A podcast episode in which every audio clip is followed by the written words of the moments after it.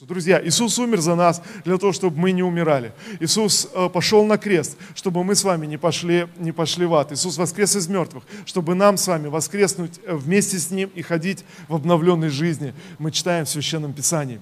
И я прочитаю сегодня из, из книги э, пророка Иеремии. Это книга пророка Иеремии, 15 глава. Давайте мы откроем.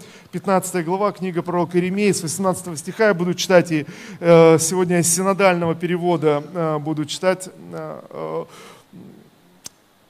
эти стихи, эти слова к пророку Иеремии. Сегодняшнюю проповедь я назвал э, «драгоценное в ничтожном». Эти, э, это выражение как раз в синодальном переводе э, из книги пророка Иеремии, 15 главы драгоценное в ничтожном. Друзья, есть вещи, которые иногда как-то так получается, может быть, не особо, не думая об этом, мы, знаете, в наших глазах они кажутся незначительными, ничтожными, малыми, знаете, может быть, ничего не значащими, но вдруг Господь говорит о драгоценности этих незначащих, малых, незаметных вещей, невидимых а, в нашей жизни, о том, что они-то и могут оказаться драгоценнее всего остального, всего, чего иной раз мы ищем и стремимся и устремляемся встречаемся. Э, здесь это 15 глава книги э, пророка Иеремии, с 18 стиха мы будем читать, но я просто пару, пару слов. Вся эта глава, где Иеремия жалуется Богу о том, о своей судьбе, о давлении в его жизни, о проблемах в его призвании, о притеснении от многих людей и много, много различных сложностей. Так что э, Иеремия оказывается в недоумении. Он говорит, почему так происходит? Я, почему я сталкиваюсь с таким ужасным противостоянием в своей жизни? Почему я сталкиваюсь постоянно, постоянно с какими-то трудностями? Я вроде не давал никому денег в рост, но ко мне относятся так, как будто я вот э, э, э, кому-то дал в рост и требую долги, или наоборот не отдаю долги. Э, я, я не сижу в собрании развратителей, я не поддерживаю какие-то, но в итоге остаюсь один и остаюсь в какой-то изоляции. И знаете, ну вот э, все эти, э, может быть, я не знаю, вызовы, жалобы э, Иеремии, и вот что Господь отвечает. Но 18 стих, э, давайте мы, э, как бы последняя вот э, жалоба Иеремии. 18 стих, книга пророка Иеремии, 15, 15 глава. «За что так упорно болезнь моя и рана моя так не исцелена, что отвергает врачевание? Неужели ты будешь для меня как, как бы обманчивым источником, неверную водою, на это так сказал Господь.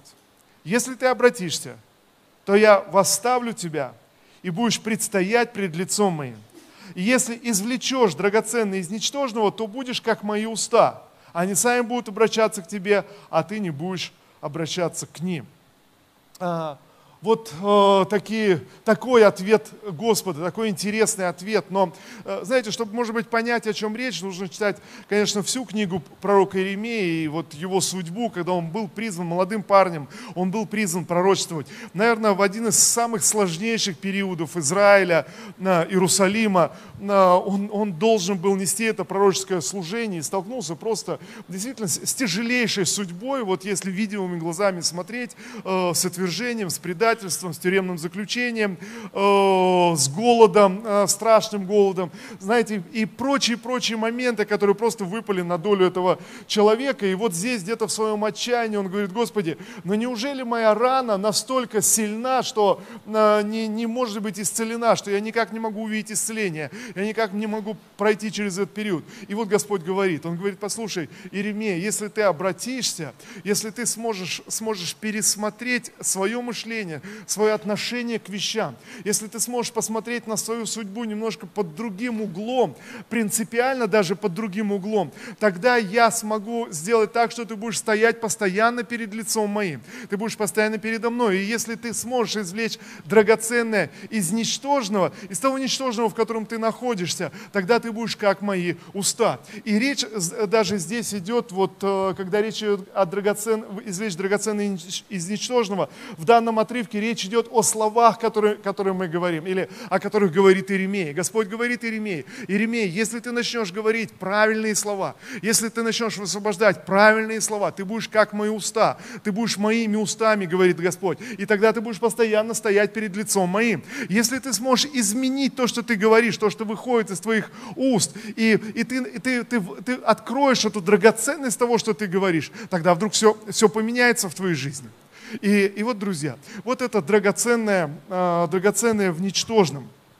Э, э, знаете, с одной стороны, мы сталкиваемся с вами э, с этими видимыми проблемами, так же, как и Ремея. Мы, мы сталкиваемся с ними, я думаю, каждый день, э, больше, в меньшей, в меньшей степени, но видимые проблемы нас, в общем-то, достаточно часто окружают, мы, мы сталкиваемся, но есть, есть невидимые процессы внутри нас, которые никто не видит, никто не знает, что происходит в твоем сердце, о чем ты переживаешь, что, о чем ты думаешь и, и что происходит. Некоторые люди вы выглядят очень счастливыми, но никто не знает, что внутри себя они чувствуют себя несчастными. Другие люди, наоборот, казалось бы, ты смотришь на их видимую жизнь, и ты думаешь, о, ужас какой, как вообще люди живут. А они живут и радуются. Знаете, даже ты не догадываешься, а как вообще в этих условиях можно радоваться, а он живет по-своему, по-своему счастлив.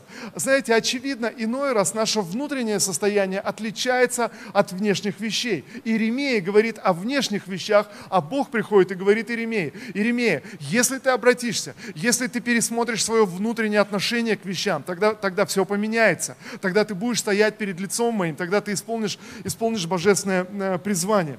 В Евангелии от Марка, 8 э, главе, Иисус призывает своих учеников э, и говорит, отвергни себя и последуй за мной, говорит Христос. Вы читали эти слова? Знаете, одни из, наверное, распространенных слов во всех четырех Евангелиях, эти слова Христа переданы. Иисус говорит, отвергни себя, и последуй за мной. Тот, кто сможет отвергнуть себя ради меня, ради служения мне, ради благой вести, тот приобретет свою жизнь, тот откроет, откроет ценность своей жизни. Но тот, кто постарается сохранить жизнь свою, сберечь ее, спрятать что-то для себя, тот потеряет ее в конце, в конце концов.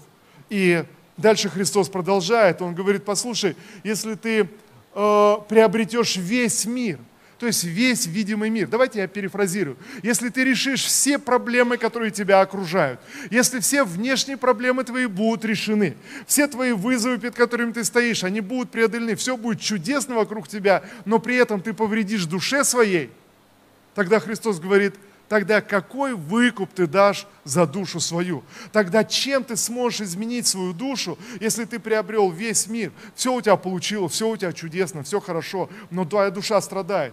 Тогда, тогда какой, какой э, выбор? Интересно, одни исследования э, провели психологи и пришли к удивительному выводу, что в сегодняшнем мире, анализируя, почему люди заканчивают жизнь самоубийством или чувствуют себя предельно несчастными, настолько несчастными, что готовы просто распрощаться с жизнью. И знаете, удивительно оказалось, что люди, которые сегодня чувствуют себя предельно несчастными, это те люди, которые испытали больше всего удовольствий.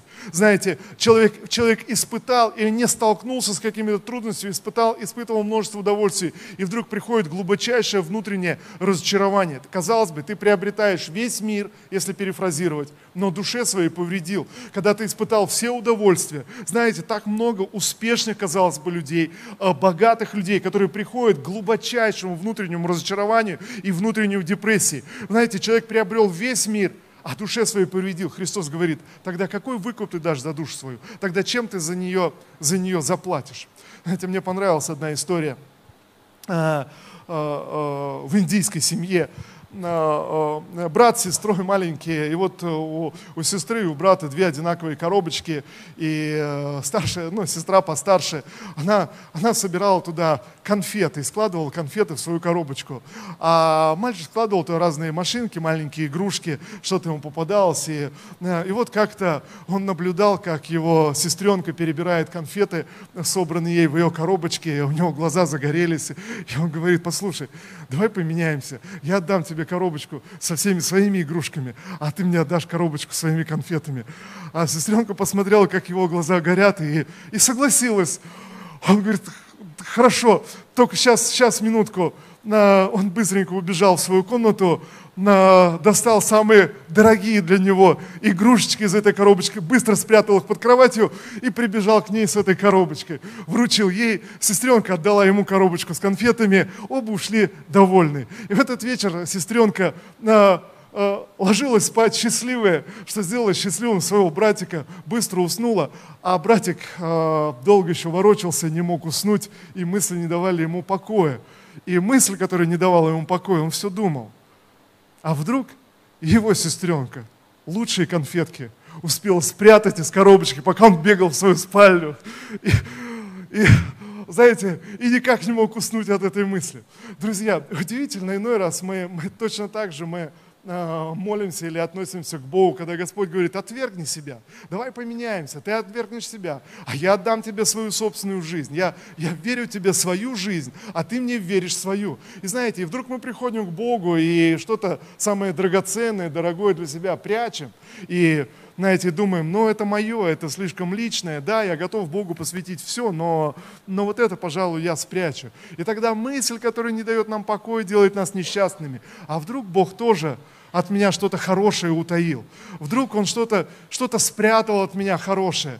Э, вдруг своими заповедями Он ограничил меня от какого-то счастья, чтобы я мог испытать. И знаете, дьявол играет на этом. Дьявол приходит и говорит, «Э, не сказал ли Бог, не ешь запретного плода знаете, но мысль, когда я не посвятил свою жизнь до конца Богу, она постоянно внутри, внутри гложет и не дает мне покоя. Знаете, э, Интересно, когда мы размышляем и молимся вот о нашей жизни, или, или сегодня ты просишь о чем-то Бога, ты стоишь перед каким-то вызовом, в какой-то в своей битве, в своей борьбе, может быть, за свое исцеление, за свою семью, за свое призвание, служение, может быть, испытывая какие-то финансовые проблемы в работе, а, или испытывая неудовлетворение в работе, а, ища, может быть, какого-то развития. Знаете, мы спрашиваем, мы молимся Богу, мы обращаемся. И, друзья, я хочу сказать, пока мы живем с вами в этом видимом мире – видимый мир будет иметь колоссальное влияние на наши жизни. И мы не сможем избавиться от той мысли, вот что э, как будто, знаете, в ожидании, что если что-то изменится, то, то вдруг мы заживем счастливо. Э, знаете, если я перееду в другой город, э, в другую страну, если я поменяю работу, если я поменяю дом, если я сделаю ремонт, если я расплачусь с долгами, если я в конце концов э, сделаю эту операцию, знаете, или, или еще что-то мы, мы думаем, или когда подрастут дети, или прочие вещи, которые видимые, они каким-то образом давят на нас. Мы молимся, мы переживаем, мы спрашиваем, мы говорим. И часто, друзья, на самом деле часто мы сталкиваемся с тем, что как будто Бог не отвечает. Или как будто Он медлит отвечать. Или как будто что-то что идет не так. У нас вырывается а, естественным образом эта молитва а, пророка Иеремии. Мы говорим, Господи, ну сколько мне еще с этим сражаться? Ну сколько мне еще бороться с этим? Сколько мне еще, еще, еще пытаться что-то с этим этим сделать? Неужели моя рана настолько велика, что для нее нет врачевания, для нее нет исцеления? И вдруг Господь говорит, послушай, если обратишься, если изменишь свой образ мышления, если ты сможешь переменить свое внутреннее отношение, если душа твоя изменится, тогда ты будешь стоять перед лицом моим всегда, тогда ты будешь двигаться э, в моем призвании, и ты будешь моими устами. У Иеремии был вопрос, конечно, о призвании, это была его боль, это было его сражение. Друзья, у нас это может быть все, что угодно. Но ясно одно, что глаза Создателя обращены на наши внутренние изменения, а наши с вами глаза обращены на внешние изменения. Хотя мы прекрасно знаем и понимаем, что внешние изменения не всегда э, знаете, при, при, приносят нам ожидаемые результаты, мы хотим этого результата. И, но с другой стороны ясно одно, что внутреннее состояние, внутренние изменения, они как будто и изменяют и внешний мир. Знаете, э, сегодня много людей верующих, которые, у которых вопросы к Богу. Бог, почему? Почему ты не вмешался? Почему ты не помог? Почему ты не сделал то-то и то-то? Эти вопросы задавались на протяжении, э, вот уже или задаются на протяжении двух тысяч лет, когда люди узнали о милости, о благости Христа, о, о Его э, э смерти за нас, о Его воскресении. И тогда вопрос, а почему мы страдаем? Почему мы сталкиваемся с проблемами? Если Христос так благ, почему бы Ему не прийти и не решить все мои проблемы? Можно вам вопрос, а кто из вас вы задавались вообще когда-то таким вопросом, эти мысли появлялись в вашем разуме? Спасибо за, за откровенность. Знаете, я думаю, даже те, кто не подняли руки, я уверен, что у вас были такие мысли. Почему бы, если Бог так милостив и так благ, и Он просто не прийти в мою жизнь и взять и не решить все мои проблемы? И этим вопросом люди задаются две тысячи лет, и достаточно много людей где-то разочаровались, где-то пересмотрели свою веру, пересмотрели свои отношения с Богом, но множество людей остались верные Господу и увидели Его славу. И знаете, я думаю, что это как будто выбор каждого из нас. То есть, что я, что я выберу? Останусь ли я, буду я продолжать верным Богу? И я могу, друзья, с полной уверенностью сказать, однажды мы придем на небеса. И, и вот этот вопрос, он полностью отпадет. Я думаю, друзья, если сегодня попытаться понять этот вопрос, я думаю, друзья, что сегодня каждый из нас, мы помещены в свой собственный мир – который мы создали через свои собственные убеждения, свои выборы, свое мышление, свое понимание. Это мир, который мы сотворили сами себе, мир наших переживаний, восприятие, то, что, на, то, что нас окружает. И я не знаю, может быть, кто-то из вас вы с этим не согласитесь, скажете, но, но не знаю. Знаете, есть разные, действительно, разные ситуации, разные вещи, но, но мир, в котором мы с вами живем, э, э, мир, мир, в котором есть зло, мир, в котором есть проблемы, есть, есть проклятие, это не мир, который создавал Бог, это мир, который создавал человек. И, и мы, мы пришли, мы родились в этом мире, и этот мир как будто он, он давлеет над нами, и он заставляет заставляет нас э, где-то, может быть, отказаться даже от своих внутренних выборов и сказать, ну что я могу сделать, ну вот, э, ну, ну такой мир, в котором я живу, вот такой город, так, такое экономическое положение сейчас, вот такая медицина у нас сейчас, вот такая экология, ну, ну что я могу сделать? Знаете, так как будто человек отказывается тогда от, от самого себя и думает, ну а почему бы Богу что-то не сделать? Но знаете, в чем правда, друзья? Если это мир человека, то Бог уважает нашу свободу выбора. Он создал нас свободными, и Он не может ворваться в твою жизнь и просто изменить все. Знаете, но, но Бог приходит, чтобы изменить нас, изменить нашу внутренность, чтобы изменился мир, в котором мы с вами, с вами живем. Вы понимаете? И в этом, в этом его мысль. Но однажды, когда мы умрем, однажды, когда мы придем, предстанем на небесам пред Господом и придем в Его мир, наши глаза вдруг откроются. Тогда мы поймем окончательно благость Создателя и мудрость Создателя. И тогда мы поймем, что я жил в человеческом мире, может быть, отчасти понимая Царство Божие, которое, которое уже пришло, уже явлено, уже проявлено в той или иной степени. Но вдруг тогда все, все, э, все Э, вопросы, они станут отвечены. Друзья, я повторю еще раз эту мысль. Когда ты будешь стоять на небесах перед Господом, все вопросы о том, почему произошло то-то или то-то, это, это случилось, они просто исчезнут, они просто растворятся. Бог не будет ничего объяснять. Вдруг, вдруг станет все понятно и все, и все ясно. И э, книга Судей, э, знаете, хотелось бы вспомнить такого э, судью, как Гидеона – книга Судей, 7 глава. Книга Судей, 7 глава. А, знаете, давайте посмотрим на, на Гидеона просто как некоторую иллюстрацию для нас, как некий э, образ, может быть, того, как Бог действует. И я уверен, то, как Бог действовал в жизни Гидеона, точно так же Бог действует в наших с вами э, жизнях. Эм, немножечко напомню еще раз тогда о Гидеоне. Э, он не был таким уж э, смельчаком, он был обычным парнем, а точнее даже наоборот, он очень недооценивал себя, очень э, низко на себя смотрел и понимал, что его колено или его род, он самый слабый. Израиль тогда был притесняем от мадинитян, был порабощен мадинитянами, сам Гидеон где-то прятался там от мадинитян и, и так далее. То есть, ну, в общем-то, Гидеон не был тем, тем вот смельчаком или героем в таком в общепринятом смысле, но Бог пришел в жизнь Гедеона, и призвание в его жизни начало проявляться, и Бог начал призывать его. Он говорит, Гедеон, ты призван, ты можешь что-то изменить, что-то может поменяться. И вот посмотрите, друзья, это принципиальный мышление. Э, ты можешь жить в обстоятельствах, которые тебя окружают, как Гидеон жил под игом мадинитян. Э, и можно тогда сказать, ну что мы можем сделать? У мадинитян огромная армия. То есть вот, вот, все, все, вот все, что меня окружает, что я могу сделать? Как я могу изменить мир? Я, я не могу ничего сделать, я, я не влияю на это. Я просто, просто живу. И по сути дела, это то, что Гидеон начал объяснять Господу, который призывал его. Тогда Господь говорит, Гидеон, послушай, начни следовать за мной, начни идти за мной, и тогда я, я явлю свою силу, я явлю свое могущество. Очевидно, из этого диалога у Гидеона, э, друзья, были уже глубокие сомнения на тот счет. Знаете, вот эта мысль, которая и сегодня у многих людей звучит. Но если бы Бог был всемогущий, благой, добрый, то разве я, будучи верующим человеком, оказался бы в таком положении? Нет. Знаете, то есть вот, вот эта мысль, вот эта логика. Если бы Бог хотел э, исцелить людей от болезней, разве я сегодня болел бы? Если Бог хотел благословить, разве я сегодня нуждался бы так, как я нуждаюсь? Если Бог э, создал и благословил брак, и наш брак был э, э, также обвенчан перед Господом, то разве были бы такие проблемы в браке, с которыми я сталкиваюсь? Понимаете, о чем речь? Это логика Гидеона была. Господь убедил я сокращу эту историю, не буду сейчас всю историю Гидеона, но один интересный пример.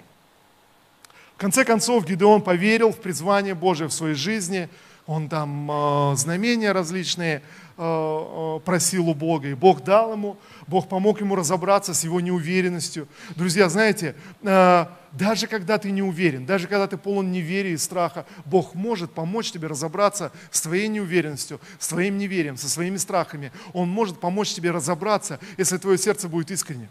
Если ты искренне говоришь перед Богом о своих сомнениях, если ты искренен с Богом, Бог поможет разобраться тебе в твоих сомнениях. Слава Иисусу! И в конце концов Гидеон взялся, он начал собирать армию, чтобы противостоять мадинтянам.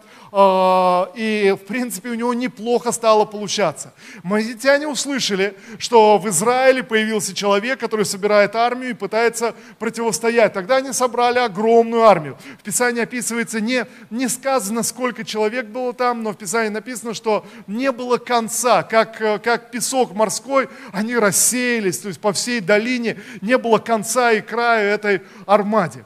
Э, Гедеон собрал 32 тысячи э, человек, 32 тысячи воинов, но условно говоря воинов, потому что Израиль уже давно не, не воевал. Но 32 тысячи человек, которые откликнулись на призыв и сказали, да, мы пойдем и сразимся, и постараемся сбросить, сбросить это проклятие, постараемся что-то что поменять. Э, можно предположить, что Мадиамская армия на тот момент в десятки раз превышала армию Гедеона. В десятки раз по описаниям битв, военных сражений того времени. Э, как минимум несколько сотен, сотен тысяч э, мадианитян было там. И вот э, Гедеон собрал 32 тысячи.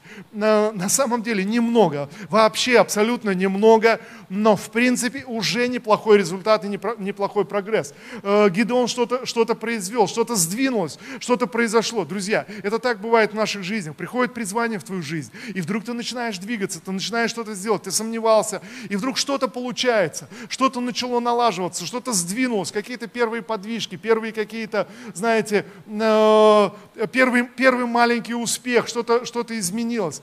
И, но тогда становится ясно, что,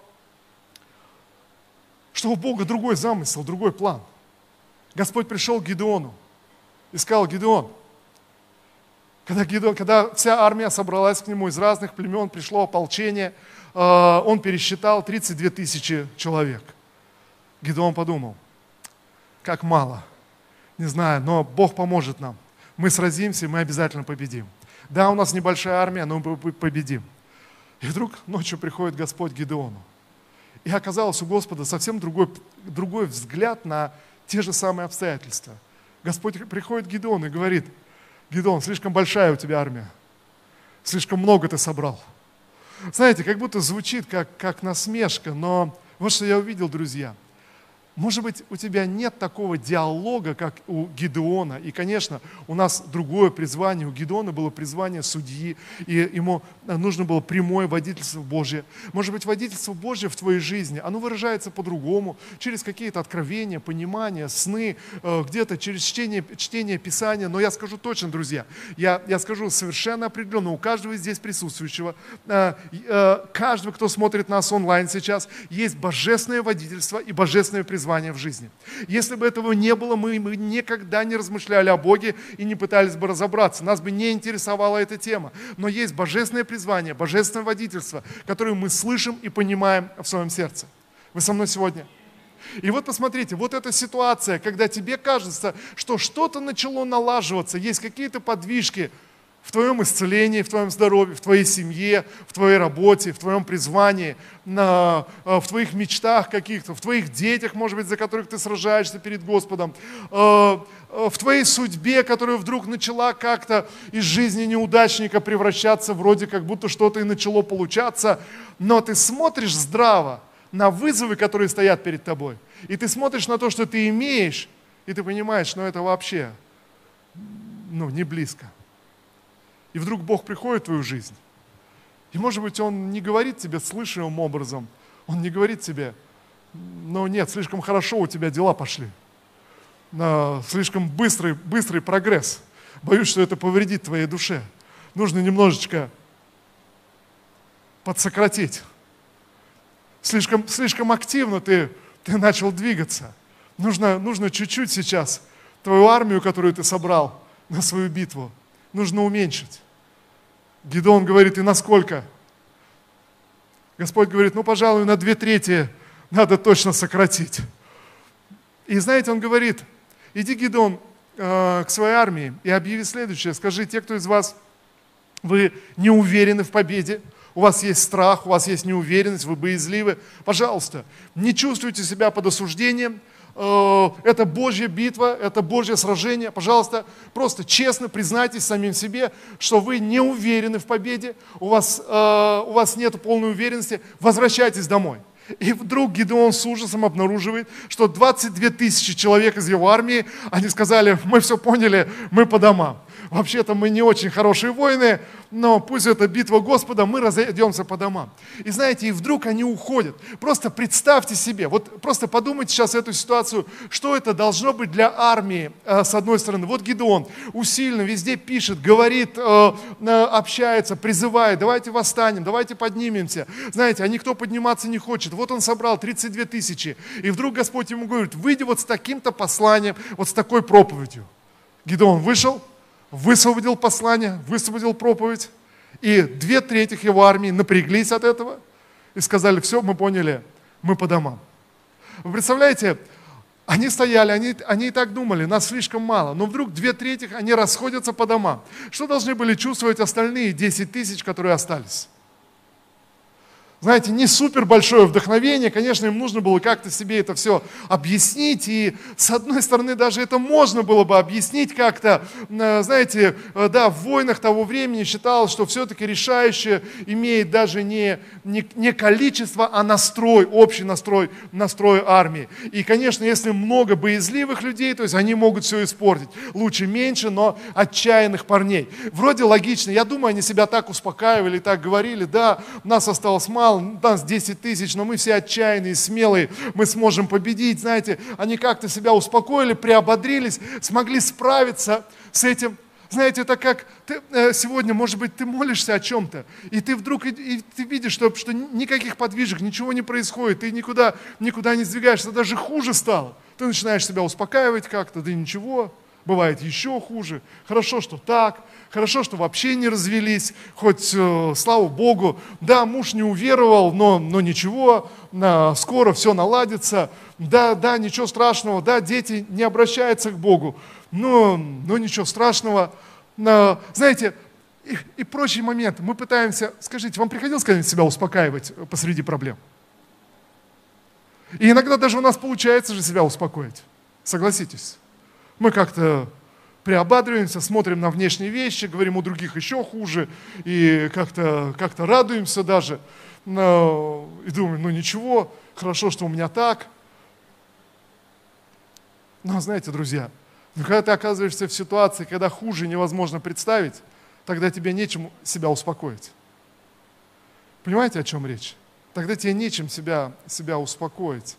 И так Господь приходит к Гедеону и говорит, Гедеон, знаешь, 10 тысяч осталось с тобой, но вообще-то это все равно многовато. Это все равно слишком много. Тогда, тогда вы ничего не поймете. Я смотрю, как вы хорохоритесь и бодритесь. Я смотрю, как вы э, успокоили самих себя и перестали на меня уповать, и уповаете на свою доблесть, на свою храбрость. Гедон, нужно еще уменьшать. Гедон спрашивает, Господи, насколько? Давай так сделаем. Поведи всех к реке, а, пусть люди пьют, а ты наблюдай и, и смотри. Те, кто будут о, наклоняться к воде, будут пить э, просто из ручья, тех отправь домой. А те, которые подойдут, сядут на одно колено и будут просто э, э, лакать из, из ладошки, вот те пускай пойдут с тобой. И знаете, вот на самом деле в чем смысл э, такого отбора – богословы спорят, э, нет ясности абсолютно. Э, в принципе, традиционные иудейские комментаторы считают, что вот такой вот способ пить воду, это способ таких, ну, нерадивых лентяев, которым не хочется напрягаться, просто подошел, присел и, и вот лакаешь, сидишь от, просто от, от собственной лени и нерадивости. Ну, так иудейские комментаторы. Но где-то современные, знаете, наоборот, те, которые вот так вот лакают, они осмотрительные, они внимательные. Но суть даже не в этом. Суть в том, что вот в этом отборе оказалось 300 человек только с Гедеоном остались. И всем остальным он должен сказать, ребята, спасибо вам э, за смелость, э, э, хорошо, это битва Господа, мы справимся, не напрягайтесь, ничего страшного. У мадинтян может быть пару сотен тысяч воинов, да, нет конца, там их стану не видно, но ничего страшного, все, нас 300 человек, мы, мы прорвемся. И знаете, и тогда ясно, что это уже выглядит как безумие. И если, как иудейские комментаторы считают, что как раз это, это 300 нерадивых людей осталось с Гедеоном, тогда, тогда все понятно. О чем речь? О том, чтобы не уповать на человеческую славу. И тогда ясно, что здесь как ни бодрись, у тебя нет просто никаких шансов. Просто шансов нет. Они просто равны нулю. Или чудо Божье должно произойти, или, или шансы ноль. И знаете, и иной раз, друзья, мы приходим к такому моменту в нашей жизни, Иной раз нам нужно прийти к этому моменту, чтобы не просто успокаивать себя и бодриться. Не просто говорить, ну ничего, сейчас еще все наладится, все будет нормально, все хорошо. Но, но хорошо, и Господь ждет, ты бодришься, ты успокаиваешь себя. Ты говоришь, ну ничего, ничего, это только первые 10 лет тяжело. А потом наладится. Знаете, и вдруг ты смотришь, что жизнь, жизнь к закату идет, а ничего не наладилось, а ничего не произошло. И вдруг ты в конце концов понимаешь, что что мне чудо нужно, Боже, чтобы божественное призвание исполнилось в моей жизни. Мне нужно что-то сверхъестественное, мне нужно божественное вмешательство. Мне не могут помочь человеческие какие-то усилия, просто мои какие-то позитивные подвижки в моем характере. Они не, просто, они не могут мне помочь, ты не можешь уже себя успокоить. И тогда, знаете, и тогда Гидеон по-настоящему занервничал. И Господь пришел ночью к Гидеону очередной раз. И говорит, Гидеон, вот теперь, теперь я вижу, вы готовы вот теперь вы молодцы. Вот теперь, Гедеон, выступай, и ты точно победишь. знаете, что мне нравится в этой истории, друзья? Что Бог знает нашу неуверенность, Он знает наши сомнения, Он знает наши страхи. И говорит, Гедеон, ты можешь прямо сейчас подниматься и идти победить врага. Но если ты боишься, говорит Господь, тогда пойди сходи в стан мадитян и посмотри, что там происходит – и оказалось, что Гедеон боится. Он пошел в стан мадитян. А в это время Господь дал сон какому-то солдату. И когда Гедеон подкрался в кустах подслушать, о чем они говорят у костра, э, сторожевой отряд, то вдруг в этот самый момент один из мадиамских воинов, он рассказывал сон другому человеку. Другой человек слушал этот сон, он говорит, слушай, да это сон же о том, что Гедеон победит нас. Знаете, и вдруг у Гедеона открываются глаза. Такое стечение обстоятельств, которое Бог может дать нам. Друзья, вдруг в момент отчаяния, в момент, когда, когда ты, тебе кажется, что нет никаких вариантов, ты готов отказаться от своей мечты, от своего призвания, о, о, о том, о чем ты молился или, или стремился куда-то. Вдруг в этот момент Бог показывает тебе какое-то свидетельство. Вдруг кто-то рассказывает, как он был исцелен. Вдруг кто-то рассказывает, как, как он прорвался в похожей проблеме. Как кто-то рассказывает, как ситуация полностью изменилась. Как, как вдруг ты начинаешь слышать что-то вообще из непонятных источников. Просто случайно включаешь телевизор и вдруг слышишь, слышишь и понимаешь, что ситуация не такая безнадежная. Ты понимаешь, что вдруг может что-то поменяться, что-то измениться. И знаете, в этот самый момент, когда ты слышишь, когда ты сражаешься за свое исцеление, за свое здоровье, когда ты слышишь в этот самый момент, что кто-то получил исцеление, чья-то жизнь изменилась, в этот момент тебя не интересует множество других людей, которые не получили ответы. В этот момент Гедеона не интересовало, что множество людей, их сны не сбылись, э, они потерпели поражение, они также молились перед боем, но потерпели поражение. И это было очевидно и в те времена. Но знаете, в этот момент Гедеон об этом не думал. Ты просто это выхватываешь помазание, и ты понимаешь, если это произошло в чьей-то жизни, это может произойти в моей жизни. Если Бог исполнил призвание в чьей-то жизни, это и в моей жизни может произойти призвание. Ты просто вдруг натыкаешься на чью-то автобиографию, ты читаешь чью-то жизнь и думаешь, но если в его жизни Бог так мог действовать, он может и в моей жизни так, так действовать. И в моей жизни это может произойти. Вдруг что-то что пробуждается, что-то поднимается тогда. Слава Иисусу! И знаете, и что делает Гедеон?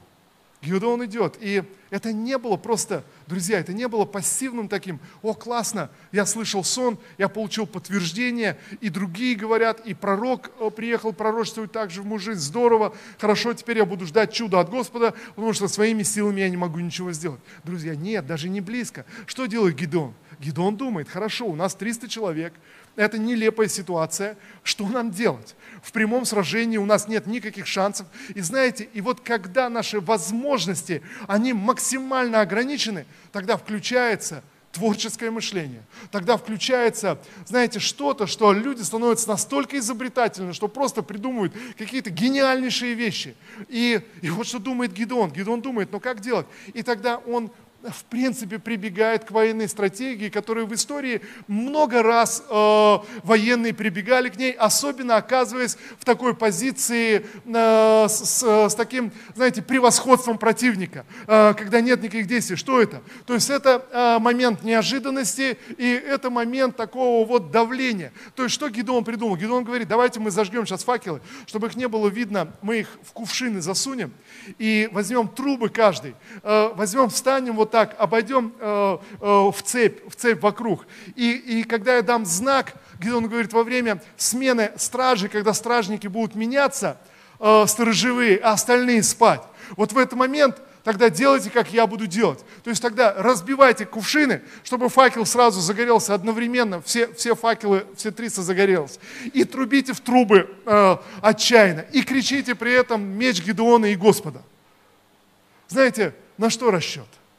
Расчет на то, что когда сторожевые будут меняться, все остальные спят, в, в, в, э, ситуация напряженная, они и так думают, что Гидеон сейчас их победит, они, они не знают, и вдруг неожиданно э, разведка не докладывает им, что какие-то войска где-то передвигаются, 300 человек незамечено, подошли э, к ближайшему сторожевому отряду филистимлян, э, медиантян, э, э, рассредоточились, и в один момент просто начали, начали кричать, в один момент начали трубить, в один момент все их факелы загорелись. Знаете, и что произошло? И вдруг э, мадитяне сонные выскакивают из своих палаток, стражники меняют друг друга, не узнавая и не понимают, где здесь израильтяне, кто начали убивать друг друга. Нач, начали сразу, просто, просто неразбериха начинается. А все, что делали эти 300 воинов, они трубили, орали и факелом своим махали. Знаете, и манитяне в панике, они, они побежали. Друзья, очевидно, Гидеон что-то сделал. Он, он прибег к какой-то военной стратегии. Опять же, друзья, которые э, использовали в истории достаточно часто. Гидеон подумал, Он прибег к этой стратегии, и вдруг все получилось, вдруг все сработало. Друзья, опять же, это не было такой, но это Божья победа, Бог все сделал. Что делать дальше Гедеон? Гедеон понимает, у него нет ни возможности их преследовать, ни возможности их разбить. Тогда что? Тогда он посылает гонцов, посылает в другие, э, к вождям других колен израильских и говорит, послушайте, я разбил мадинтян, они бегут в панике, вы их перехватите там на переправах. И он посылает, чтобы там вышли, вышли другие колена Израиля Израиля и перехватили их на, на переправу и разбили мадитян полностью. Друзья, я верю, что это один из путей, как Бог действует в наших жизнях. Может быть, сегодня ты находишься в какой-то процессе своей биты, своего сражения, в своей, в своей мечте. Может быть, сегодня ты на грани разочарования, потому что от твоего большого отряда, который ты кое-как собрал, осталось всего 300 человек – ты взбодрился и думал, ну ничего, все хорошо, но вдруг осталось безнадежное количество, как будто все шансы уходят. Но, друзья, Бог может вмешаться в нашу жизнь в любой момент, в любое, в любое время. И тогда тебе нужны просто какие-то минимальные действия, просто какая-то стратегия. Знаете, можно нужно что-то что поменять и, знаете, что-то что исправить. Может быть, кому-то нужно просто поменять работу, поменять какую-то тактику. Знаете, э, может быть, действительно есть люди, которые в твою жизнь говорят разрушающие вещи, и тебе нужно просто ну, отпустить этих людей и сказать, ну ничего, хорошо, не надо больше мне помогать, спасибо вам, вы поддерживали меня долгие годы, э, теперь я попробую как-то как двигаться, найти какую-то найти какую стратегию, просто, просто подумать и, и верить в божественное вмешательство. Друзья, мы не знаем иной раз, сколько проходит времени, мы не знаем, мы не знаем, что происходит. Но что я точно знаю? Господь сказал, не оставлю тебя и не покину тебя. Наши сердца меняются, что-то происходит. Друзья, что-то меняется внутри нас. Но мы всегда можем верить в чудо в своей жизни. Мы всегда можем верить в божественное вмешательство и должны быть готовы. Должны быть готовы к тому, чтобы попросить других о помощи и сказать, друзья, я победил, я прорвался, а теперь поддержите меня в молитве. Знаете, э, прибегнуть к какой-то какой стратегии, но ты знаешь, что это Бог, который сражается за тебя. Это Бог воюет. И вот что происходит. Наша душа меняется в этот момент. Наша душа по-настоящему меняется. Наша душа по-настоящему преображается.